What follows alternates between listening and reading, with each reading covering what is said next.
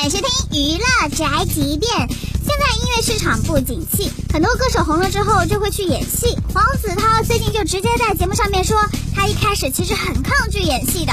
然后刚开始就很抗拒，因为我觉得我想唱歌嘛。然后后来你唱了也没什么用，因为你不演戏也没人认识你。所以后来就慢慢从抗拒到慢慢拍着拍着，然后就慢慢融入进来。